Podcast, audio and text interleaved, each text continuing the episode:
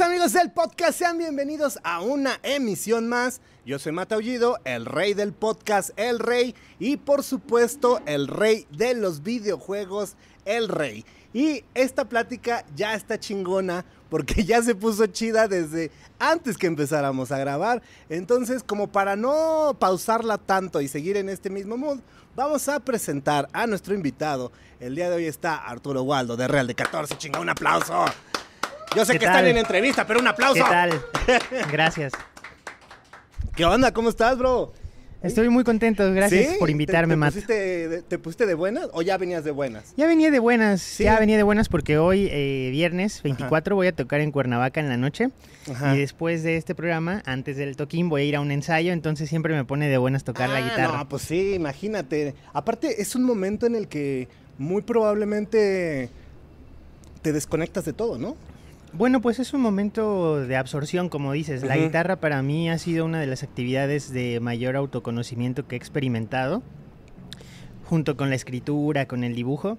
Y ciertamente cuando toco la guitarra hay una interacción con ese mundo interno que es muy hermoso, en el que sí, eh, no es que me desconecte, pero estamos en contacto, me parece que todos los que realizamos estas actividades, con, con un ser esencial que nos permite encontrar mucho conocimiento, mucha sabiduría. Y, y, por ejemplo, o sea, cuando estás, imagínate ahorita el escenario, estás en un concierto muy energético, o sea, no necesariamente tiene que ser el de mayor audiencia, sino de esos, de esos momentos en los que dices, güey, no sé qué traen estos carnales, pero traen una energía que va por encima del promedio, ¿no? Algo, algo está pasando aquí. ¿En qué estás pensando tú? Bueno, hay momentos, eh, como los describes, sublimes, sublimes, sublimes, en donde el tiempo desaparece, como dices, tanto para el público como para los músicos en el escenario o los actores o el espectáculo que veamos en el escenario. Y es una comunión muy hermosa, en el que diría que no hay pensamiento. Es ese momento de reconocimiento, hay más bien un reconocimiento mutuo entre la gente que estamos en el escenario, hablando eh, de mis compañeros que estamos tocando y me reconozco en el baterista, en el bajista, en- todos estamos funcionando como una sola entidad y, y no hay pensamiento, no hay ni tiempo ni nada. Y cuando sucede también con el público es mágico. Me parece que por eso eh, los actos en vivo, los shows en vivo son insustituibles, aunque tenemos la tecnología y tenemos las redes y todo esto. La verdad es que la comunión de estar en un concierto en vivo es algo que es algo ritual, digamos, es un es una cuestión que transforma. ¿Y recuerdas alguna tocada con esta característica energética así full que dijeras, "Uh, estos carnales? No necesariamente tiene que ser la de más audiencia, como Claro. dijimos hace rato, o puede ser chiquita, puede ser- y sí, o sí puede ser una muy grande. ¿Recuerdas alguna épica? Sí, recuerdo varias. Eh, Una que recordé hace unos días y ahora lo comento contigo fue en el en la biblioteca Vasconcelos, que está aquí en la Ciudad de Ajá, México. Ahí hay un auditorio muy hermoso. Ajá. Ajá. Ya de por sí la biblioteca es hermosa, Sí, es claro. maravillosa. Y al fondo hay un auditorio muy bonito, muy hermoso que yo no conocía. Entonces tocamos ahí un concierto acústico de Real de 14, que es la banda en la que, la que toco la guitarra. Y era un show eh, muy especial por la cualidad de que solo habíamos instrumentos de cuerdas, guitarras, dobros, el bajo. Y bueno, es un lugar, ese auditorio, donde se escucha muy bien. Pues ya de entrada está en una biblioteca, entonces es un lugar muy silencioso. El auditorio pues es un lugar acondicionado acústicamente, entonces todo se escuchaba muy bien. Había mucha gente, no sé para cuánta gente sería, como... Bueno, no era un lugar pequeño, sin embargo, eh, todo se escuchaba, tanto desde el escenario como los comentarios o algún sonido del público. Entonces eso es algo muy especial. Estar en un lugar donde puedes escuchar todo es algo muy especial. Órale. Estábamos tocando nuestro set y eh, era una energía muy bonita, muy, muy, eh, muy íntima. Y hubo una canción en donde, paréntesis, en Real de 14 improvisamos mucho, nos gusta mucho la improvisación musical.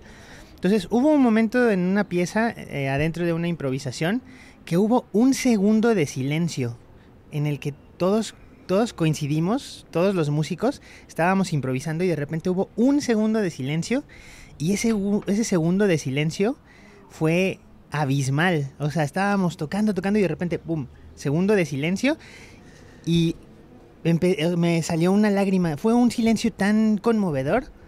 Fue un silencio de un segundo que en mi percepción duró Sí, como un boom. Una hora, ajá, sí fue así de- Y, y yo estoy seguro que ese segundo todo mundo lo percibimos.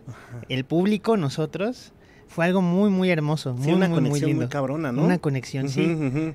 Y, Sí. y- y es, o sea, parece sencillo, pero yo creo que es difícil generar ese, esa conexión a ese nivel con otro ser, ¿no? O sea, Claro. más con, con un ser desconocido. A lo mejor tienes esa conexión emocional con Con tus tu- hijos, con claro. tu esposa, con tu Claro. mamá, no sé, o sea, pero tener ese vínculo emocional con un ser desconocido, o sea, Claro. No, dices algo muy importante. Dices algo muy importante, Matt, porque efectivamente puede llegar a ser complicado, sin embargo, es muy natural, me parece.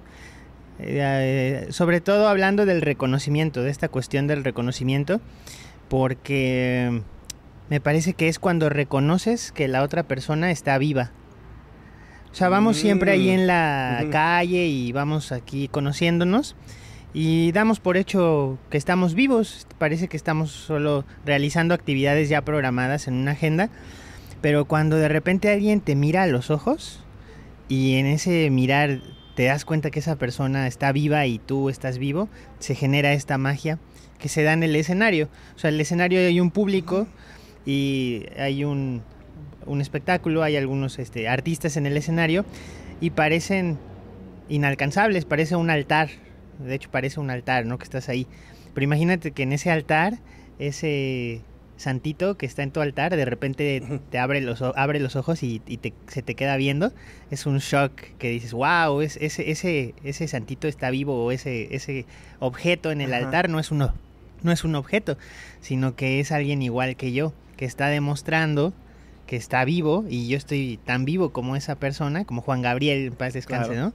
Y dices, órale, ¿no? Es- es- es- está sintiendo todo, todas estas este, canciones y dices, oye, yo, yo también y con que él. todo ese vínculo se hace a través de la música, ¿no? Claro, la música es... Digo, o sea, yo lo veo así como si vagara así las notitas. Sí, ¿no? exactamente, sí, exactamente. Entonces la música es, un, es una actividad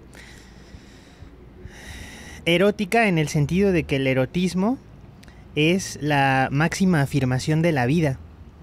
O sea, y hace poco conocí a una poeta que escribe poesía erótica y me asombró mucho porque estoy presentando estos libros y bueno, esta chava de repente se subió ahí al, a la mesa, bueno, no se subió a la mesa, se, se puso ahí enfrente a leer sus poemas eróticos. Y todo el mundo de repente empezamos así con mucha atención a escucharla, porque claro, lo que está diciendo es, eh, está describiendo ese momento no sexual mecánico, sino en el que a través de intercambiar eh, Emociones. emociones, caricias, pensamientos con una pareja, te das cuenta que estás vivo. Y eso es la diferencia, ¿no? Eso es la diferencia que solo tener sexo, porque el sexo es mecánico, el sexo es algo que no te importa el nombre, no te importa quién sea, no te importa nada, todo es algo material, mecánico, físico. Pero el erotismo es esta máxima afirmación de la vida. Entonces la máxima afirmación de la vida se da en la muerte. O sea, cuando alguien está muriendo y te das cuenta esa persona está muriendo y dices cuando, wow, yo estoy, yo estoy vivo, ¿no? Y cua- o cuando estás, así le llaman al sexo, ¿no? La, el- la pequeña muerte. Que estás con alguien y te das cuenta que esa mujer, o sea la preferencia que sea de tu gusto, este, está viva o está vivo.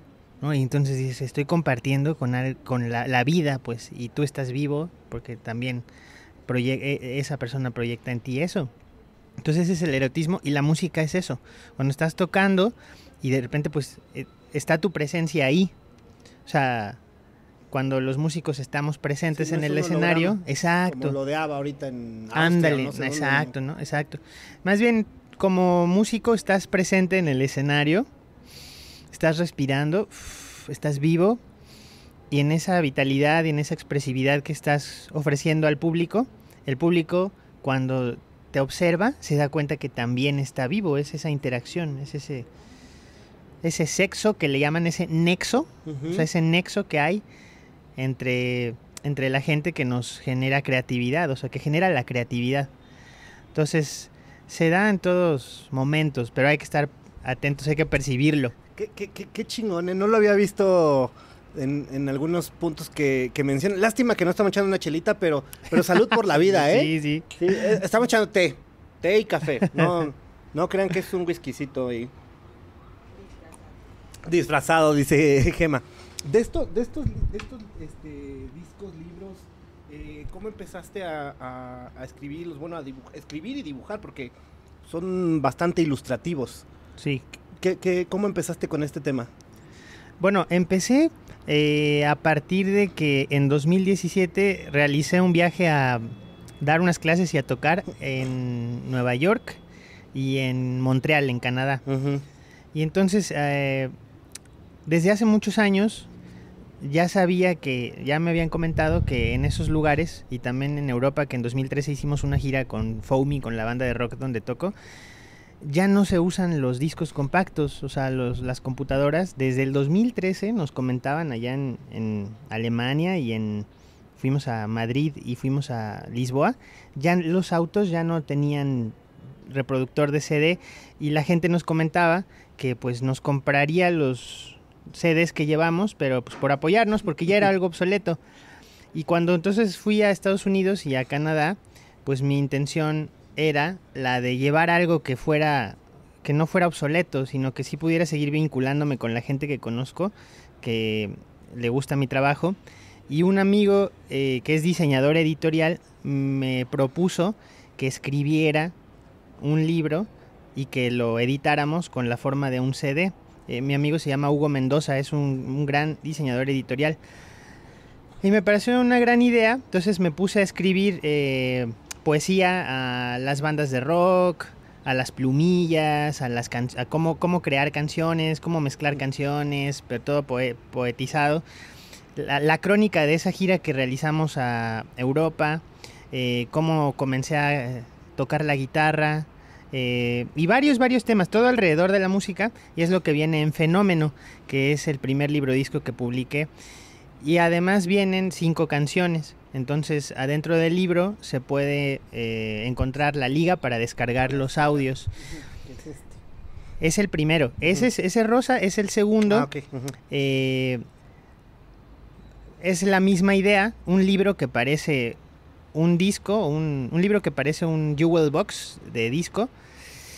Y mi amigo Hugo Mendoza, de nuevo, me propuso que experimentara con el lenguaje de las historietas. Él me decía, bueno, pues eh, él es fan de las historietas, es así un coleccionista y, y- yo la verdad no había leído muchas historietas, no estaba familiarizado con el lenguaje, pero Hugo eh, me, me motivó, me dijo, las historias que escribes, si las dibujas, podría salir algo muy chido. Entonces empecé a dibujarlas. Fue complicado al principio porque las viñetas, todas las metáforas que hay adentro de ellas, no son sencillas de visualizar antes de, eh, pues sí, de dibujarlas. Y, ya- y si no conoces hacia dónde vas, pues es tienes que estar borrando y no, entonces estás pensando como en un storyboard. No, entonces este encuadre tiene que ser así, un zoom, o este tiene que ser una Ah, panorama. Claro. Entonces así, Es así. El pao, el golpe. ¿no? Ajá, las onomatopeyas. Es lenguaje, finalmente es lenguaje. Hasta- entonces, bueno, eh, empezó la pandemia y ahí sí ya, pues ya, o sea, yo lo estaba postergando y ya en la Por pandemia cuestiones de- por de cuestiones chamba de chamba y de que no conocía muy bien el lenguaje, era complicado este, para mí al principio. Y ya en la pandemia, pues eh, lo retomé ya como un ejercicio eh, pues terapéutico de introspección. Entonces todos los días eh, me ponía ahí frente a la compu con una tableta y a partir de la respiración empezaba a dibujar lo que viniera sin pensar que, o sea, sin pensar en un guion ni nada, sino que inhalaba y al exhalar lo que dibujara. Ah, salió una hormiga. Ah, sí, no, y entonces ¿qué hace esta hormiga? Inhalaba y, y salían ahí unos bebés, ¿no? Y inhalaba y no, pues o ahí tocaba salió la guitarra. o tocaba la guitarra, exacto. Entonces al final, pues ya me quedaba una historia que propiamente dicha no estaba planeada. O sea, era producto de mi inconsciente o de mi subconsciente, digamos. Y ya que empecé a dibujar y dibujar y dibujar, se lo mostraba a mis amigos y me decían, oye, ¿por qué estás dibujando tantos robots y bebés y ancianos? Eh, porque son los personajes de las historietas Sí, sí, de sí, A un los- Sol. Como que los principales, por así Y yo decirlo. decía, no, pues no sé, la verdad no, no, no hay ningún plan. Y conforme ha pasado el tiempo, he descubierto pues mucha más coherencia en las historietas que están plasmadas en ese libro disco Un Sol, que son producto de pues de todos estos pensamientos, sentimientos, sensaciones físicas que he tenido durante la pandemia y que todos hemos tenido y que han sido complicadas de describir a veces. Y está, está inspirado, por ejemplo, no sé, ahorita que estaba viendo la hormiga que como que está aprendiendo, dice la nueva normalidad. Vamos a ir poniendo aquí las fotos para que los que lo vean eh, sepan de qué estoy hablando. Los que lo escuchan, eh, voy a tratar de ser muy descriptivo. Eh, eh, está una hormiga sentada en un, pues, ahora sí que en un, frente a un escritorio con una computadora y está como el sol, o sea, me imagino que está amaneciendo porque el solecito está con el ojo cerrado y eh, como que está tratando de aprender a tocar guitarra. Luego como que el mediodía ya se está echando unos chupecitos y luego en la noche ya está echando su sándwich, pero ya está súper sudada. Por ejemplo, esta hormiga está inspirada a lo mejor en ti. Claro, fíjate ¿Sí? que hubo un día. Claro, además de los shows en vivo, eh, mi trabajo también es eh, impartir clases de creación musical aplicada a la guitarra. Es un taller que. Ah, pues el que fui a Estados Unidos y así. Y cuando comenzó la. Desde hace varios años yo ya llevaba algún, eh, algunos años eh, dando, impartiendo clases en línea. Pero cuando fue el 2020, pues todo era en línea. Entonces yo daba unas cuatro horas de clase en línea antes de la pandemia. Y durante la pandemia hubo un día que pasé 11 horas dando clase. Era un viernes. Empecé como a las 11 de la mañana, sí dando clase, y terminé a las 10 de la noche. Y estaba así cansadísimo, mi voz estaba súper agotada, me dolía la espalda. Y dije, oh, este es el nuevo trabajo. Digo, y estoy muy agradecido porque debido a eso pude sostenerme y, y encontrar el sustento para, para mi familia y para mí. Sin embargo, sí es, sí es eh, un- una nueva dinámica que no, que no es tan cómoda como parece. O sea, tampoco es, es una, una queja, simplemente es una transformación de lo que los trabajos de mucha gente eran y ahora Y son. ahora so- se, convierten en, en algo diferente. Sí. Adem- además de ti, ¿está inspirado en alguien más? Bueno, como te digo, eh, no, no conscientemente. Sin embargo, eh, han sucedido eh, eventos. Uno de ellos, el fallecimiento de mi padre, el primero de enero del 2021. Híjole. Que este libro se lanzó en diciembre del 2020. Ujú. Y el primer sencillo se lanzó sin que fuera el plan el primero de enero de 2021. Entonces a las 7 de la mañana recibí la noticia de mis hermanos de que mi papá había fallecido. Y a las 7 y media recibí la noticia de que el primer sencillo del libro disco ya se había publicado en las plataformas digitales y en... la- No la- y entonces, adentro de ese libro, eh, pues viene dibujada eh, el funeral de un personaje que es muy parecido a mi papá. No fue mi plan, no fue un- una cuestión eh, que yo hubiera pensado. Sin embargo, pues eh, pienso que a veces esta facultad subconsciente o inconsciente que tenemos de relacionarnos con el tiempo de otra manera, podría o pudiera haber anticipado esto. Exactamente ese, ese Sí, dibujo que tienes ahí. Este, este. Me- Ese me- fue-. Mi papá falleció por COVID, entonces eh, no nos dejaban, no nos dejaron despedirnos de él ni nada, solo el novio de mi hermana consiguió que estuviéramos a lo lejos, este, pues viendo ahí, despidiéndonos, ¿no? Y, y era el novio de mi hermana, este, mi hermana y yo, y como que son esos tres perritos que están ahí en una ventana, a lo lejos, y ahí está la muerte eh, introduciendo en la cabeza de quien podría ser mi papá una guitarra, Una y que le dice esto te hará sentir mejor. Y wow, cuando yo estaba ahí, Matt, de verdad, o sea, era algo muy, muy eh, fuera de lo común. De verdad, de, de verdad era algo muy, muy nuevo para mí, un sentimiento muy nuevo, para todos. una relación nueva con la muerte, con todos estos temas que son naturales y son humanos y que a veces no pensamos mucho por estar en el automatismo de, pues de la, de, de la vida que pues se nos da. Pero sí es un libro muy que tiene una vibra eh, interesante para mí. ¿Hay alguna otra historia así que te haya pasado, que esté plasmada y que dijeras, ah, pasó posterior a...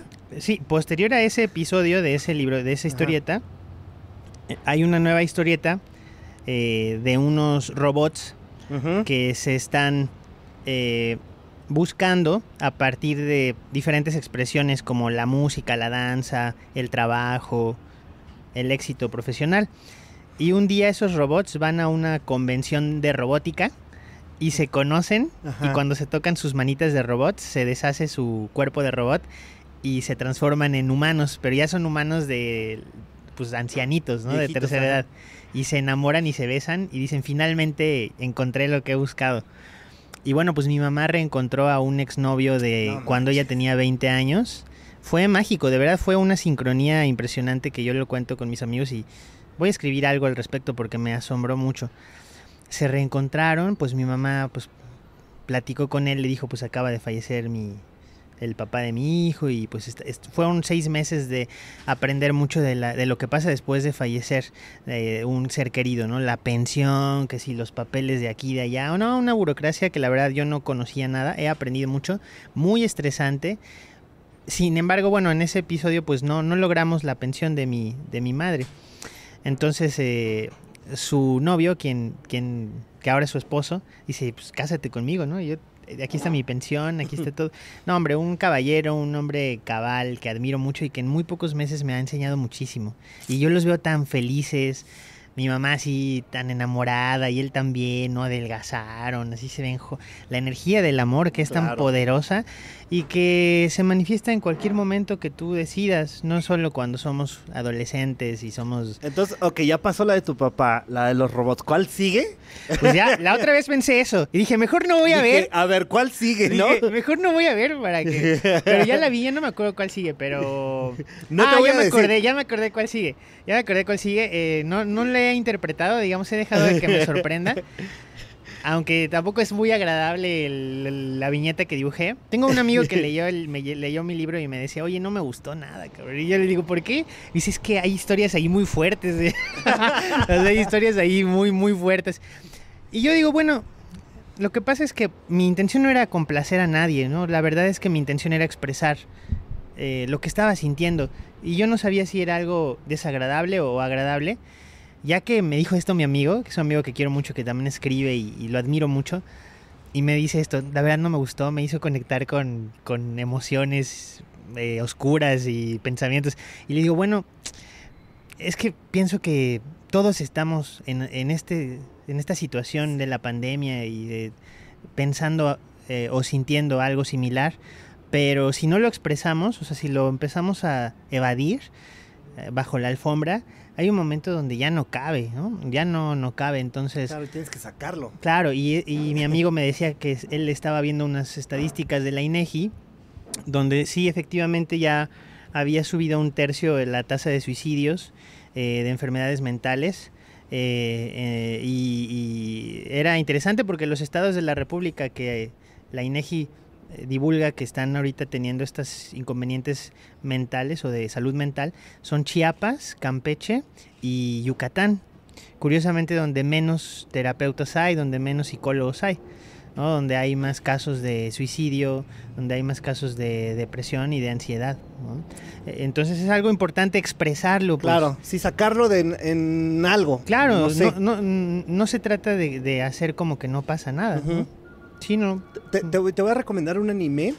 eh, no sé si ves anime, pero hay uno, ahorita que, estoy viendo todo esto, se me viene a la mente un anime que se llama Yoyos.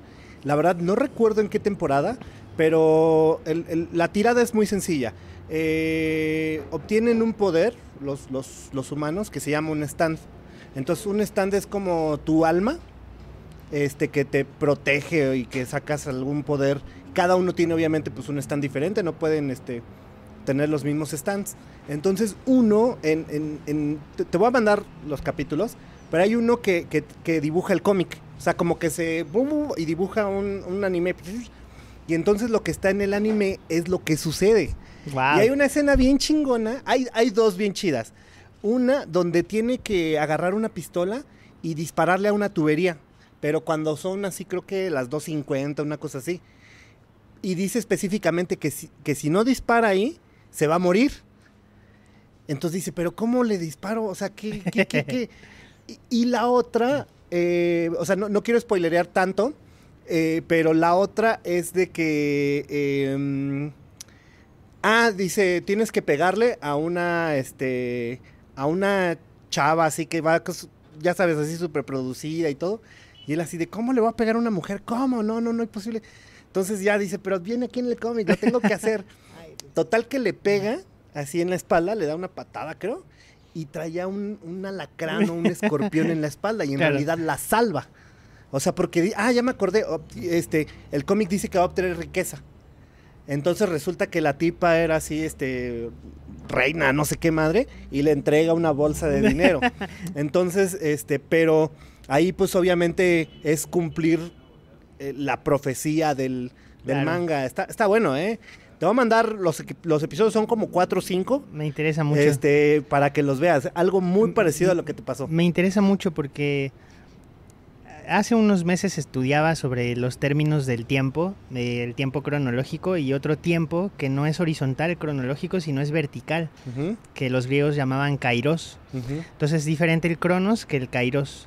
Entonces en este kairos, que es un tiempo vertical en donde no hay, como nuestra mente nos lo dice, una secuencia, puedes anticipar algo que va a pasar o que pasó. Porque el tiempo no es lineal, el tiempo es- es, una dimensión que va hacia todos lugares. Y aparte, bueno, el tiempo es una invención Exacto. nuestra, ¿no? O sea, en realmente el tiempo Para un no gatito, existe, ¿no? para un para un pajarito, el tiempo, pues, no hay calendario, pues no no, está transcurriendo el tiempo. sí, sí, sí, o sea, la humanidad inventó el Claro. término tiempo, pero en realidad no existe. Claro. Y, la- y otras teorías, ¿no? De, del- de que el pasado y el futuro no son hacia acá.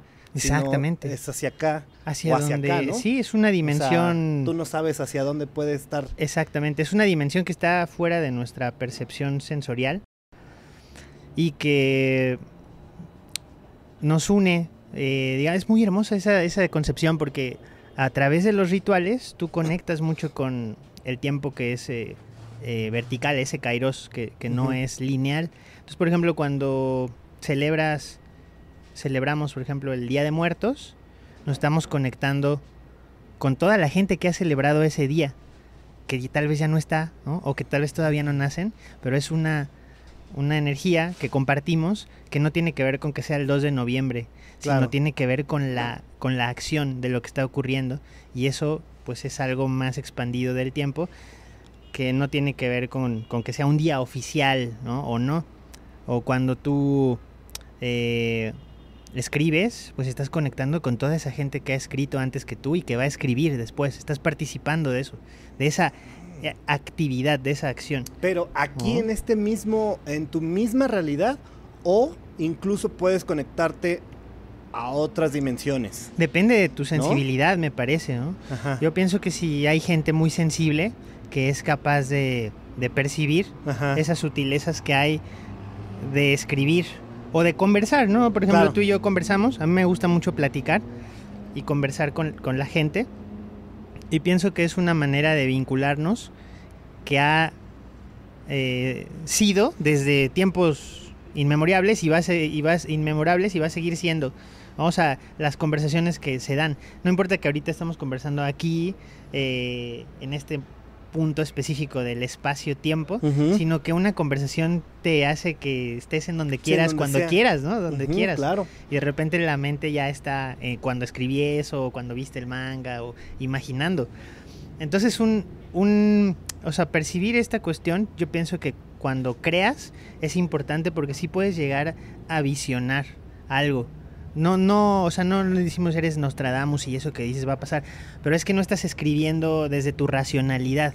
O sea, no estás no estás plasmando algo desde tu lógica racional, esquemática, estructura, sino que estás apelando a algo más profundo que no entendemos, ¿no? Que, que, que- porque o sea, la, o sea, la vida no es racional per se, o sea, es una facultad que tenemos, pero hay algo más allá de la racionalidad que a veces no nos atrevemos a experimentar porque parece que es incoherente, parece que es absurdo, parece que es eh, poco útil dibujar. ¿Para qué vas a dibujar? ¿Eso a quién le sirve, no?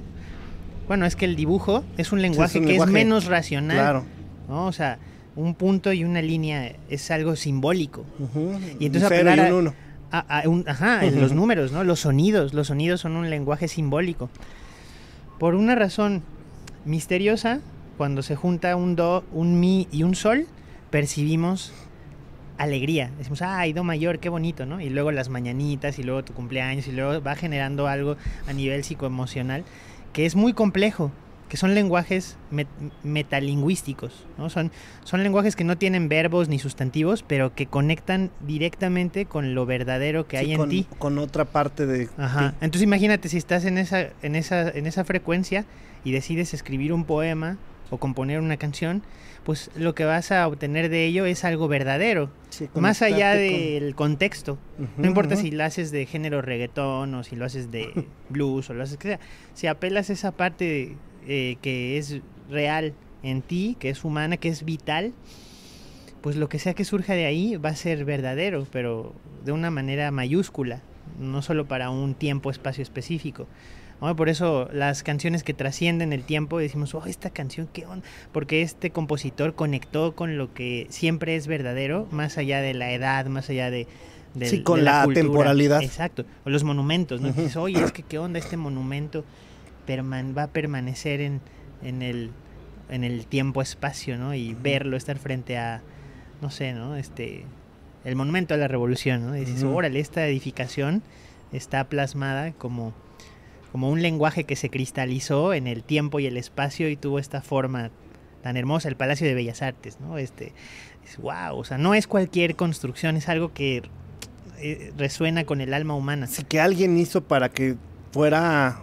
Sí, no lo hizo desde su mente, ¿no? Se nota la belleza, se nota eso. Claro, claro, claro, claro. Imagínate cuántas fotos hay de eso, cuántos momentos, cuánta conexión energética hay sobre eso. Fíjate qué interesante. Imagínate que uh, leemos la tercera historia del, de, de A un Sol. Y estas teorías de poder cambiar el futuro ¿Harías un cambio en tu vida si viniera ahí reflejado que va a suceder algo trágico? ¿O seguirías que sabes que tienes que seguir con esa línea de tiempo porque pues al final todo es un bucle que tienes que ir siguiendo? ¿O tratarías de romper el ciclo ahí? Bueno, pues según la, la historieta que recuerdo que sigue, este, la verdad sí, ahora que lo recordaba, que me, me, preguntas, pues sí me parece que tiene que ver con algo social, con algo político. Y pues es es, es una hormiga, la hormiga reina, que se está comiendo cabezas de hormigas chiquitas. y hay un viejito que se mete al hormiguero y está observando todo eso. Y pues haciendo una connotación respecto a esos dibujos, me parece que es lo que estamos viviendo. Eh, nuestras sociedades están viviendo un momento de transformación muy profundo que quizá escapa de nuestra comprensión. Se está manifestando eh, el posible futuro de los jóvenes de, en cuanto a la educación, en cuanto al trabajo, y que la verdad es eh, complicado. Es complicado en el sentido de que necesitamos dignificar todo lo que nosotros amamos y algo de ello es nuestra profesión, nuestro, nuestra calidad de vida. Y, y bueno, pues, eh, pues sí, hay, hay, mucha gente que, que yo observo, que, que, son mis amigos así, que estamos pasando, ¿no? Porque perdemos el trabajo o tenemos que adaptarnos a... Eh, aceptar que, por ejemplo, va a ser complicado comprar una casa, o eh, tener una pensión cuando seas, cuando seas grande, o sea, todas esas situaciones que ahorita nos da igual porque tenemos Instagram y Facebook y mientras tengamos Netflix y lo podamos pagar al mes, pues todo chido, pero no sé qué ocurra en 20 años, ¿no? O en 30 años, pues. Si el gobierno sea este gobierno que nos va a estar manteniendo a través de becas, que digo, está muy bien, pero coercionándonos, coercionándonos a través también de esos apoyos para que nosotros aceptemos leyes o aceptemos dinámicas que la verdad pues benefician únicamente al sistema económico, financiero, global. están hechos de, esos sistemas para solamente ellos beneficiarse desde hace... Sí, desde tiempos inmemorables. Inmemoria, inmemoriales. Inme- inmemor- inmemoria- inmemorables. Inmemorables. ¿Te- te- te- ¿Has visto la serie de Dark? No, me la han platicado. También es de viajes del tiempo y así, ¿verdad? Buenísima, eh, buenísima. Sí te voy a recomendar platicado. que te eches Dark. Te voy a recomendar eh, que te eches la de... mm, Bueno, ahorita la de Umbrella Academy. eh, Esa es la que escribió el guitarrista de, de My Chemical sí, Romance. ese está está buena. Esta, esta temporada particular eh, se está tornando todavía mejor este, eh, con todos esos temas de, de tiempo. ¿Quién más lo explica muy bien? Es que la de Dark lo explica perfecto. Lo voy a ver. O sea, yo creo que es de las que más me ha gustado porque no siempre, eh, de repente, es que a mí me gustan mucho estos temas. Esos temas. No, hombre, a mí también me encantan. Por ejemplo, cuando veo la de Volver al Futuro, digo, tiene muchos errores que... sea, Según las... esta- sí, sí, según las leyes, o sea, eso no puede ser. sí, sí. O sea, no hay manera de que. Qué padre esos que errores existan, ¿no? Bueno, pero digo, está bien porque pues al final es una película de los ochentas donde como que se empezaba a hablar de esos tópicos, Claro. este, y muy bien plasmada, y Hollywood todo bien, y Marty McFly bien, y todo para mí excelente. Pero Dark ocup- eh, eh, lo hace eh, de una manera como tan perfecta que, si no me equivoco, dejen, ahí me corrigen en los comentarios, eh, varios este, físicos y matemáticos ap- apoyaron ahí un poquito en los guiones, igual que en la de Interestelar, Sí, este, apoyaron ahí para Sí. que, o sea, sí le vas a meter ficción porque pues obviamente es marketing una tienes que película, vender, sí, ajá. o sea, pero sí trae como Sí, sí. fundamentos como reales, Claro. este, de, de agujeros negros, este, como Sí, magnífico. utilizar el tiempo, ¿no? Y, hay, y siempre hay un sabio que dice, a ver, güey, no te metas con el pasado, a ver, si quiere, eh, para romper esto, muy bien, ¿eh? Dark. La Mira, ya que estamos en las recomendaciones, cuando estaba dibujando ese cómic en la pandemia, vi una serie buenísima que también trata el tema, se llama Leftovers, The Leftovers. Y la premisa está bien chida porque es un día en octubre eh, en el que de repente, ¡pum!, el 7% de la gente en el mundo desaparece, así, te desvaneces. Ujú. Entonces todo el mundo dice, ¿qué, qué pasó? No? Los aliens, ya vino Jesús y fue el Rapture que también está escrito, o qué onda, este, la ciencia, nadie puede explicar qué pasó. Entonces a partir de que ninguno, ninguna de las eh, autoridades, ¿no? ni la ciencia, ni la religión, ni la política, ni la economía, pueden explicar por qué desaparecieron el 7% de la población, pues ya los que quedan no creen en nada. Dicen, pues, ¿cómo voy a creer en la ciencia si no me sabe decir a dónde se fue Ajá. mi papá, no? Claro. ¿Cómo va a creer en la religión?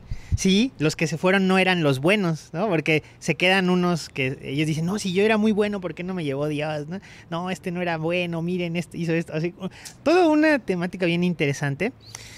Y finalmente, pues es sobre el tema de también las diferentes eh, realidades que pueden existir eh, o coexistir eh, más allá de esta tercera dimensión que nosotros entendemos a nivel mental y físico y, y emocional. Buenísima, buenísima, buenísima. Grandes actores.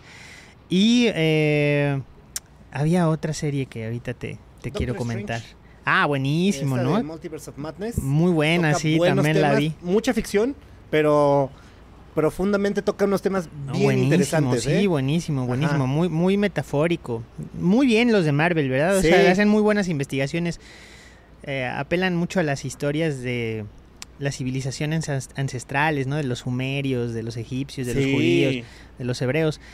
Y me preguntaba, fíjate, ¿qué- ¿cómo es que Stan Lee, digo, él realmente le escribió? Porque obviamente están, como te digo, estas civilizaciones, estas historias mitológicas, este, pues, plasmadas con superhéroes.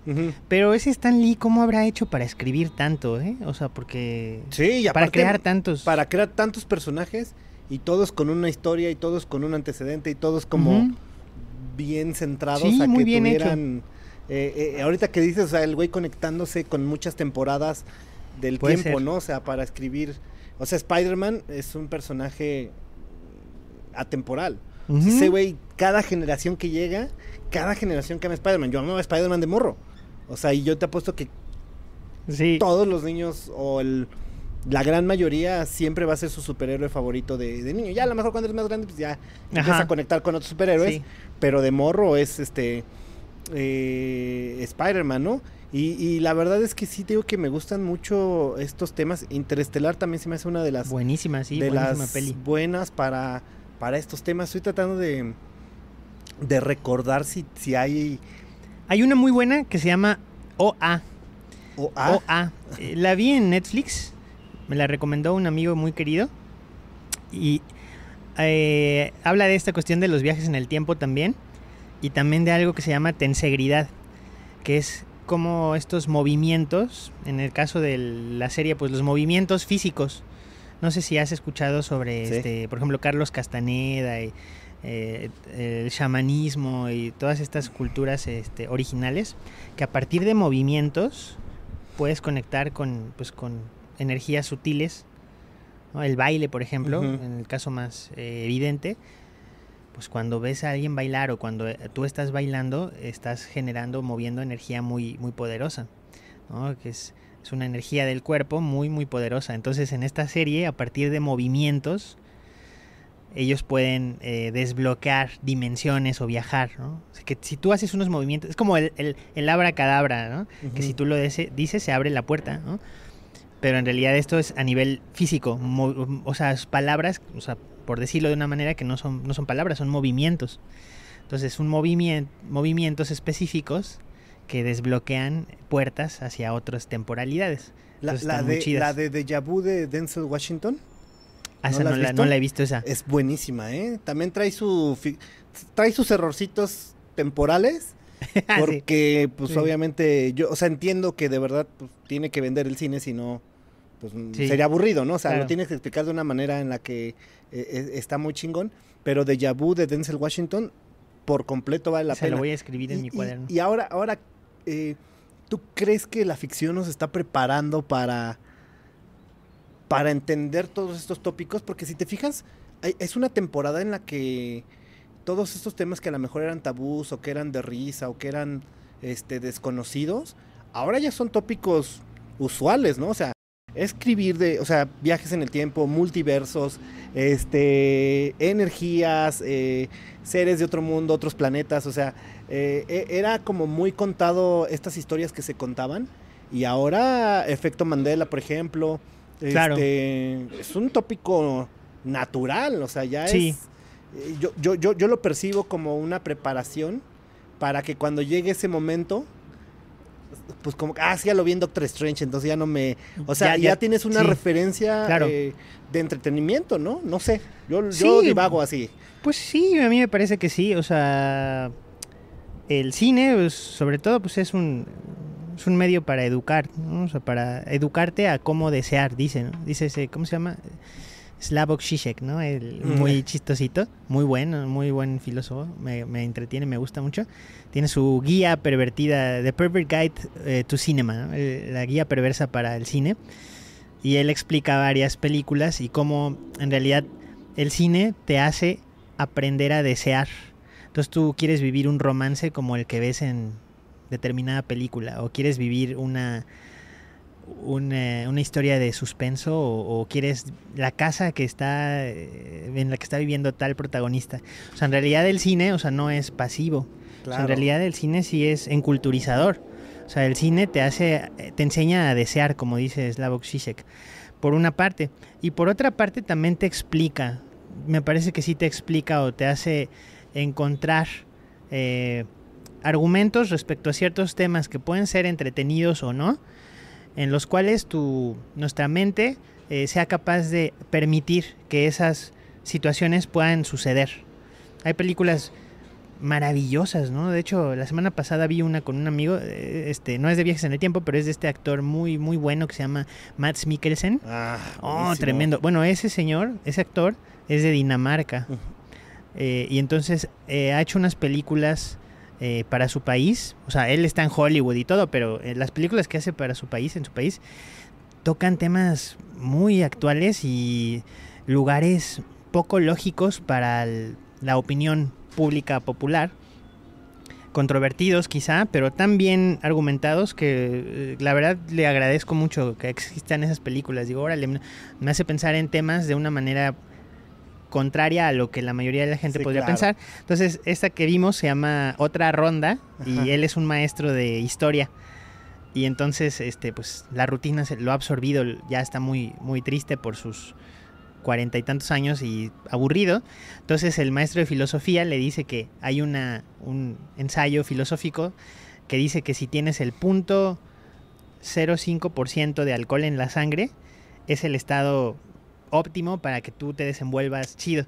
Entonces se Ah, compran unos, se compran unos... eh, Me la habían platicado, sí, sí, se sí. compran unos, ¿cómo se llaman? Alcoholímetros. Entonces están tomando cada cierto tiempo unas chelas o una copa de vino hasta que ven que ya, ah, ya tengo punto 5. Ah, ya. Y sí, efectivamente, el vato se siente muy bien y conversa bien chido y da sus clases. Hasta los alumnos dicen, órale, ¿qué onda este señor? Ahora sí el maestro sí se hace, renueva sus relaciones con, con su pareja. Y luego los diferentes destinos que tienen esa idea tan chistosita, tan simpática de pues, beber todo el tiempo. Que pues obviamente ya podemos imaginar qué pasa. Pero bueno, hablando de eso, porque el cine en realidad sí te muestra, o sea, te está diciendo, mira, este Es tema, todo esto. este tema puede ser así, ya Y hablando de la ciencia ficción, pues te- realmente no tenemos cómo saberlo, ¿verdad? O sea, hay otros conceptos interesantes como el primado negativo que le llaman, que es como que en, en nuestro lenguaje popular sería entre más balcón, menos balcón, ¿no? Porque entre más te lo ponga en la frente o así Sí, enfrente, vas a menos- decir, menos vas a decir, ay, oye, eso puede ser Ah, real, ¿no? sí existe. Ah, no decir, creo. no, Ah. ¿cómo? Es una película, ¿no? Es, es el entre más balcón, menos balcón. Que sí, exactamente es esa cuestión del primado negativo, que digo, hay intereses, o sea, es- el cine es muy hermoso, es, un, es el séptimo arte, ¿no? Va a haber intereses económicos, intereses políticos detrás de él, o sea, me parece que sí, la ingenuidad a veces nos hace pensar que solo es una que película, solo hay ¿no? ficción. que y solo hay es para que yo me la pase bien y compre, ¿no? Pero la verdad es que hay un montón de cuestiones, más allá de la ciencia ficción, que pues es, es- es alucinante pensar en algo así, pues sí, que toca lo, lo social, que sí nos están eh, llevando hacia un, hacia un caminito, ¿no? De, mira, tú lo que tienes que pensar es esto. Aparte de pensar como que, mira, si pasa esto, ya te lo puse en Ajá. 50 películas, güey. Entonces o sea, ya, ya, sabes. ya, no mames, ya. Sí, claro, claro, claramente sí. Ya Es- sabes qué hacer si viene de Walking Dead, ¿no? Porque yo veo a Toño 2 que así como de eh, puesto en armas ya así. Si hay Sí. zombies, ya sabes qué pasa, ¿no? ¿Qué harías? Exactamente, ya tienes Va- una respuesta. Vamos a pasar a la sección de la historia de terror. Eh, quiero que le platiques a la, a la pandilla qué es lo peor que te ha pasado antes o durante una tocada. Llámese que llegas y no hay tocada, llámese que estás parado en Holanda sin vuelos de regreso, Mm. llámese que te zurraste en los calzones, que se te Sí. cayó el escenario, este, que le cayó un rayo a tu avión. O sea, digo estos ejemplos porque ya los han platicado. ¿Cuál es tu historia de terror? En esta sección acabo de recordar que ya escuché tu programa con un invitado que ahorita no recuerdo, pero tenías esta sección de, De cuál fue el peor toquín y alguien te dijo una historia muy muy chida. Y yo pensé en esta historia cuando, cuando lo escuché. Es que hace, paréntesis, hace un año y medio tenía un podcast donde entrevistábamos también a, actores y músicos. Y para hacer la investigación, pues yo me ponía a buscar podcast y escuché tu, tu Ah, podcast. bien, Dije, oye, esa sección es interesante. de- De la historia de terror. a ver, bueno, aquí hay una que. Aquí hay una que sí me- se me quedó grabada. O sea, eh, como banda independiente, pues a veces hay mucha desorganización respecto a los conciertos. Sobre todo, pues, cuando íbamos empezando hace 17 años más o menos en la banda de rock en la que toco, pues organizábamos los conciertos nosotros mismos. Había un lugar muy bonito en la Roma que se llamaba Factory. Estaba muy bonito porque tenía un árbol en medio que no pudieron quitar. Entonces el, el- el lugar, enfrente del escenario, había un tronco de un roble enorme. Precioso. Y cuando nos tocó a nosotros Ah, claro, tocar, sí lo ¿sí, ubico, sí lo sí, ubicas? ya, Ahí ya, en Puebla, sí, me parece sí, que era cerca ¿sabes de la calle Puebla. Ajá. Precioso lugar. Sin embargo, el día que nos tocó ir, eh, llovió muchísimo, llovió muchísimo y las coladeras del lugar pues se taparon. Entonces del lugar empezó a salir todo el agua del drenaje No, que cuando bueno. llegamos, pues, todo el cual había mierda en todas partes, ¿no? O sea, Le todo- pupa ahí. Sí, pero éramos como cinco bandas que íbamos a tocar, entonces ahí se eh, puso a votación que qué hacíamos, ¿no? Si se cancelaba todo el show o tendríamos que nosotros limpiar, o sea, que a- a apoyar a los del lugar porque estaba hecho un desastre. Y pues tal cual era tanta nuestra nuestro entusiasmo por te- tocar, teníamos 15 años, 16, que todos convenimos pues ir por cubetas y ahí estar limpiando el agua del drenaje terrible. O sea, sí fue una hora antes de tocar. Entonces ahí ya después ya todo ahí limpio, pero pues nosotros bien cansados de haber hecho todo ese trabajo sucio. Ah, literal. Sí, eh, literal. Sí, todo ese trabajo sucio y fue un buen show, fue un buen toquín, eh, la verdad, pero sí, o sea, ahí sí, realmente sí, decíamos, realmente sí, nuestro anhelo por tocar era, era bastante. No manches. Esa sí, Ah. esta estuvo buena, ¿eh? Eh, bueno, ¿Cuál es tu gusto culposo? gusto culposo, mm, híjole, no, no, no, no sé. eh. No importa que digas Timbiriche, nadie te va a juzgar. Ah, musical. Sí, musical. Pues es que no me genera culpa, eh, este, a ver, a ver, algo que pensaba que no me gustaba antes, que ahora digo, sí lo disfruto. Pues el reggaetón. Fíjate que el reggaetón, antes yo pensaba que no sería complicado que me gustara. He tenido algunos artistas independientes que me han mostrado sus rolas, que, porque me dedico a la producción también, entonces produzco y, y estoy ahí mezclando y masterizando. Y me gusta, o sea, realmente hay algo muy, muy rescatable dentro de todas estas expresiones y estos ritmos, que en el mainstream pues pueden verse... En el mainstream se puede eh, expresar. eh, Ajá, pueden verse eh, pues absurdos, pero siempre que algo es genuino, no importa, repito, si le pones ritmo A o ritmo B o color A o color B, pues resuenas. Entonces me ha gustado mucho y ellos me han mostrado algunos eh, artistas reggaeton- de reggaetón que he escuchado sus discos y digo, ay, sí, ahí hay, hay de dónde, ahí, ¿eh? Sí hay algo. Entonces, pues es lo más nuevo que podría decir que antes me generaría una culpa, pero, Que antes. y pero ahora no. no. ¿Cuál es la última película que viste y tu película favorita? Eh, eh, la última película que vi fue esta de Mads Mikkelsen, que me gustó mucho. La recomiendo ampliamente. Y mi película favorita, ¿me dijiste? Ay, ahí está más cabrón. Bueno, de Pero- tus favoritas. De mis favoritas que recordé hace unos días es la de The Big Fish de Tim Burton. Hace muchos años que no, la he visto varias veces, pero hace muchos años que no la veo y la vería muy gustoso este, hoy. Pero hay muchísimas películas Sí, preciosas, muy, muy, muy buenísimas, buenísimas. Cu- Cuando dijiste lo de la, lo de la biblioteca, yo fui a, a esa biblioteca de, de Buenavista porque quería, eh, andábamos buscando el libro de Lars von Trier de la película de Dancer in the Dark Mm, de ya. Bjork. Sí, sí, sí. y no he podido encontrar el libro a la venta y ahí lo Ahí fuimos lo a sacar ¡Ay, para, qué para echarle una lecturita de, No, gran de director ese- ese. gran- sí, sí, sí, super Tremendo, películas tremendo, tremendas, tremendo. ¿eh? Sí, sí, tremendo. Muy, muy, muy perras. Sí, sí. Vamos a pasar a la, a la sección de preguntas rápidas. sí. No se vale decir paso, no se vale decir Ok. ninguna. Tenemos que escoger forzosamente una opción. ¿va? Perfecto. ¿Los Beatles o los Rolling Stones? Los Rolling Stones. Aerosmith o Bon Jovi. Aerosmith. Eh, Led Zeppelin o los Doors. Los Doors. Depeche Mode o U2. Depeche Mode. Muse o Coldplay. Muse. Ay, no, espérame. Mu- bueno, sí, Muse al principio sí. Muse hasta antes del Drones. Ay, es que sí, pero. Híjole, Coldplay. y- bueno. Sí, no, Muse por los viejos tiempos. Sí. Muse por los... Bueno, pero Coldplay por los viejos tiempos también. So- son más nuevos, ¿no? Col- Coldplay es que será 2001 y Muse es que 99. Sí, pero me refiero a que los primeros discos de Coldplay y los primeros discos de Muse realmente Ah, claro. son notables. Sí, para Choose y a Rush Blood to the Head, Qué buenísimos. bárbaro. Y los otros Muse, pues están bien, solo son más este, pop, pero... Showbiz, Origin of Symmetry Eh, y ah, Absolution. sí, Sing for Absolution. de Ah, Absolution, Absolution sí, es- está- No, Muse, Muse, Muse, Muse, definitivo. Volver al futuro o Terminator 2. Uy, acabo de ver Terminator 2. Eh, Terminator 2, eh, me ¿Sí? gusta. Eh, Me gusta mucho volver al futuro, pero también apelo por lo, lo nuevo, que para mí, lo nuevo para mí, que no había visto Terminator 2. Eh, Rocky o Rambo. ah, Rocky. Una chelita o un whisky. Híjole. El whisky me gusta mucho, eh. Casi no lo tomo, pero lo disfruto mucho. El Santo o Blue Demon. Blue Demon. El Trigo o el Aragán. El Aragán. Molotov o, o Café Tacuba. Híjole. Molotov. Eh, la, la tarde o la noche, pero me refiero a en el que tú te sientas más cómodo siendo productivo. La tarde. La tarde.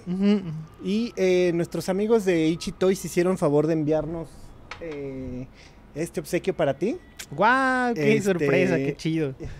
Marty McFly. Mira, dijimos de, dijiste Eh, volver eh, al es futuro. de mis franquicias de películas favoritas. Solo que eh, mi, mi chava este, me mostró hace como un mes Terminator 2 y dije, oh, está padre, ¿no? Pero me encanta. Muchas gracias por el obsequio. Muchas gracias.